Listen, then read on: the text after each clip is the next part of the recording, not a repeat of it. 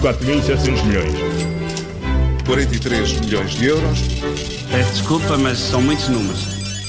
Paulo Ferreira e Miguel Cordeiro, hoje falamos de IRS e de salários. Sim, isto porque foram publicadas uh, as tabelas de retenção uh, na fonte, é assim que se chamam. No fundo, são aquelas tabelas imensas, cheias de números que as empresas utilizam uh, para fazer os descontos nos ordenados mensais de cada trabalhador.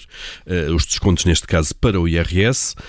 O, que, o que se passa todos os meses é que, na prática, estamos a fazer uma entrega de imposto por conta, não é? No, na conta bancária só, sai, só cai o líquido porque depois eh, o acerto final do IRS eh, é feito com a entrega da declaração anual, aquilo que acontece por março, abril, agora quase toda a gente faz isso eletronicamente no ano seguinte, e é aí que depois se faz o acerto de contas com o fisco, pagando mais aqueles que descontaram eh, menos do que deviam, ou, então o fisco, no fundo, devolvendo uma parte daquilo que foi entregue a mais, sobretudo para quem tem deduções.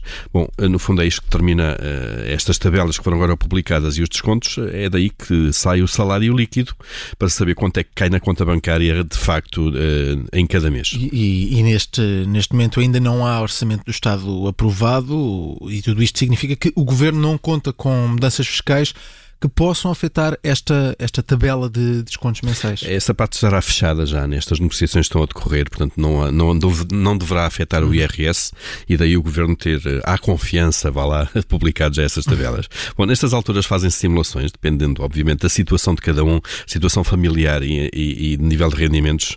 Eh, é por aí que se vê quanto é que cada um desconta. Depende também da evolução do salário, obviamente. Se houver aumentos, eh, há mais descontos e pode haver eh, descontos descontos mais do que proporcionais, isto é, podem não compensar o aumento.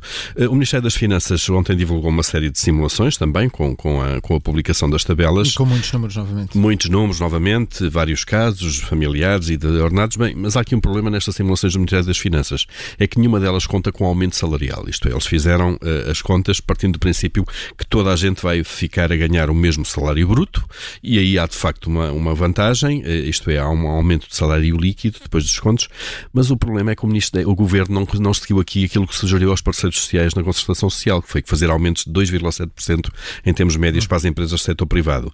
E se houver aumento, se houver este tipo de aumento, o Observador pediu também simulações a algumas consultoras uh, e algumas da Deloitte, partindo uh, de facto deste princípio de aumento de, de salarial de 2,7%, e de facto chega-se à conclusão que, fazendo este aumento, há um aumento também uh, do imposto pago e há uma redução mesmo, em alguns casos casos, eh, do salário líquido que cai na conta. Por exemplo, com uma simulação de 680 euros por mês, eh, há uma queda eh, aproximada de 10 euros no salário líquido. Mas o melhor é ver caso a caso, sobretudo os salários que estão próximos do limite superior de cada escalão do IRS. Esses seguramente vão pagar mais imposto, porque mudam de escalão, e se tiverem aumentos acima da inflação, mais ainda. Portanto, o melhor é ver caso a caso e pedir até nas empresas a simulação para saber, de facto, com que salário líquido é que se conta uh, na conta bancária uh, durante este ano de 2020.